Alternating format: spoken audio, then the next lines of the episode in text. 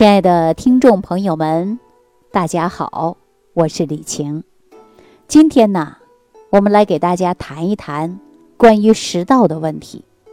我们说食道啊，很容易产生炎症，比如说反流性的食道炎。那生活当中也有很多人对这些病症啊并不在意，而且呢病情会恶化，并且呢还会加重。您看。我们是不是生活当中经常会听到有一些人患有了食道癌？我是从我们胃肠炎、胃溃疡到胃癌，给我们讲消化道当中排出来老大、老二、老三，也是按照这些疾病的轻与重，从大到小的顺序来给大家讲这些问题的。那大家都知道，说一到癌症啊，就感觉特别可怕了。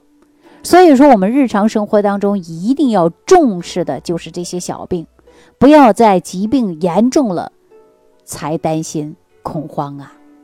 所以我们在日常生活当中，经常会有人出现的是反流性的食管炎，时间久了，很多人不把它当病了。那我们说，这个食道一旦出现问题，是不是影响了我们进食啊？那为什么会有反流性的食管炎呢？实际上啊，就是因为胃和十二指肠内容物反流到食管上了，反复性的出现，而且呢，容易损伤的就是食道黏膜。那食道黏膜遭到破坏以后呢，很容易就出现了是糜烂呐，或者是溃疡。所以呢，我们出现的就是反流性的食管炎。那这些反流性的食管炎都是跟我们的胃病啊，还是有直接关系的。还有的呢，就是因为饮食。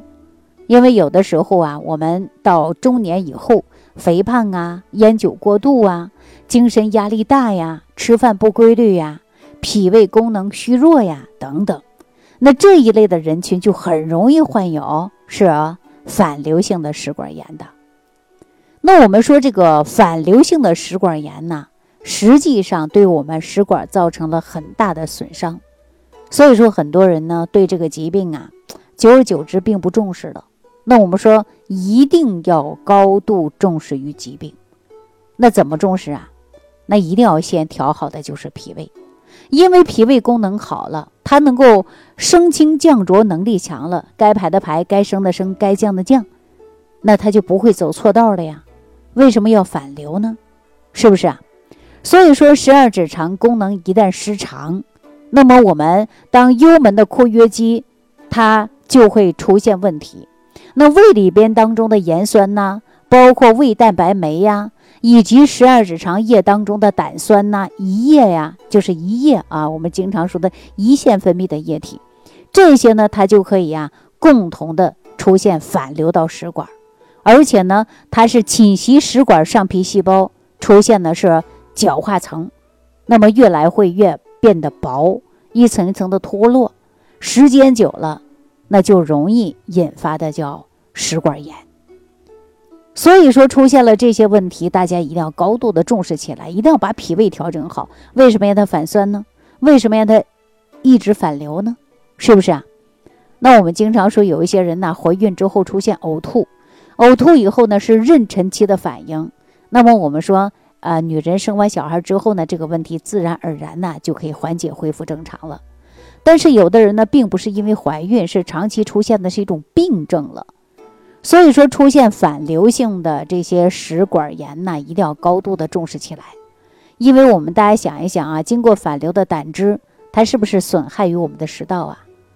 所以呢，我们伴随着胃炎，伴随着我们啊出现十二指肠溃疡，或者分泌这些呃液体呢，随着食物直接反流到我们的口腔啊，这种现象呢也是比较常见的。那我们日常生活当中呢，如果出现这些典型的症状了，那大家呢还会有一种啊烧心的感觉。一说烧心呢，就是前胸后背啊都不舒服，因为它会有一种放射性的疼痛。所以我们大家记好了，在日常生活当中吃完饭以后呢，不要吃的过饱。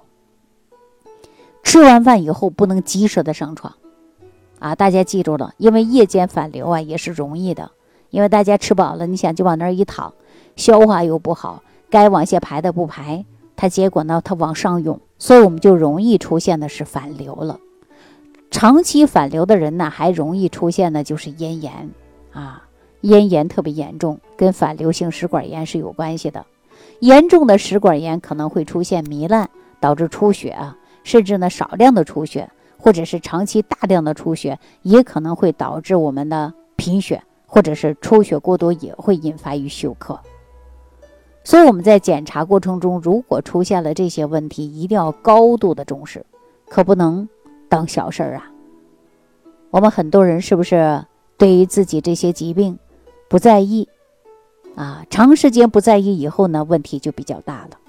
所以说，单一看上去是简单的食管炎，但是它容易出现出血，啊，溃疡，还容易出现呢咽炎，它会影响我们的声带，也会影响我们的气管。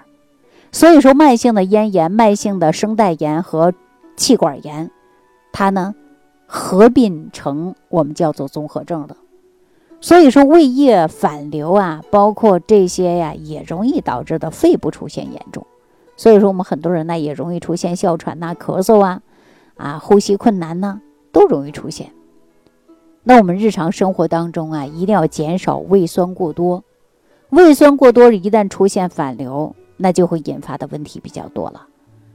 那我们说降低胃酸，就可以呢，从日常生活当中的饮食来控制。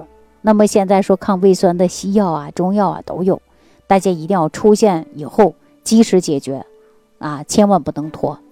那在生活当中呢，可以啊再按一些穴位，比如说，呃，内关、足三里，包括肝腧啊，还有呢胃腧、上脘、公孙穴，这些穴位呢都可以抑制于胃酸啊，对于我们消化系统呢，它都是有帮助的。没事，大家找一找穴位呀，按一按。那除此以外呢，我们还要记住了，就是要戒烟。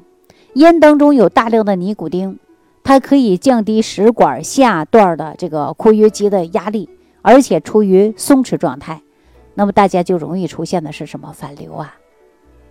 还有的呢，就是不要吃的过多，要少吃多餐。晚餐呢不能吃的太饱，吃完以后千万不能平躺卧着在床上，这不行啊。另外呢，我们要啊，经常的、适当的来锻炼，保持好的心情。睡觉的时候呢，把枕头啊不要震得太低，啊，尽量的给自己呢留出活动的空间。其中呢，我还有一个方法告诉大家啊，比如说可以呢叩齿吞金的方法。那这个方法呢，就可以滋养我们的中焦，每天重复性的做。大家呢可以不停的叩齿啊，叩齿当中啊，口腔呢会有大量的这个津液。然后呢，我们慢慢的吞咽，啊，每天早上的时候啊，你叩齿七次八次的，口腔当中的津液呢，你分三次到两次啊，两次或者三次都行，慢慢的吞咽，反复性的操作，这个方法呢是很简单，大家呢可以锻炼一下，尤其呢对于我们啊这个食道出现的问题呢，它都有帮助的。如果大家对于养生问题呢，可能着急啊，或者急于一时是急不来的，它是一个漫长的过程。所以呢，我给大家总结出来四个字，就是三心二意。三心呢，说的是一定要坚持，要有耐心和病魔做斗争的决心，还有呢，要坚持康复的信心。我们刚才讲到说三心二意，这个二意啊，说的就是要对疾病，如果说你一旦患上了，要知道它是怎么来的，怎么调。要有这种意识，另外呢，最重要的是要有防范于未然的意识。那我们经常反复性的给大家提到治胃病的意识，所以呢，总结起来就是三心二意。那今天说到这些呢，给大家关于的就是消化系统的疾病。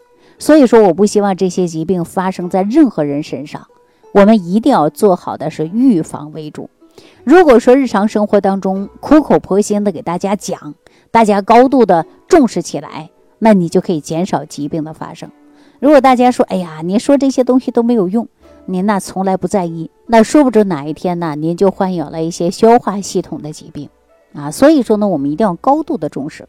您看生活当中啊，我经常呢告诉大家，把六神健脾养胃散呢，自己在家呢坚持做，坚持吃。如果没时间做，嫌麻烦，你可以直接用。呃，养胃六神散的升级版就是十维早餐壶。如果每天坚持，那我们可以让人的元气满满。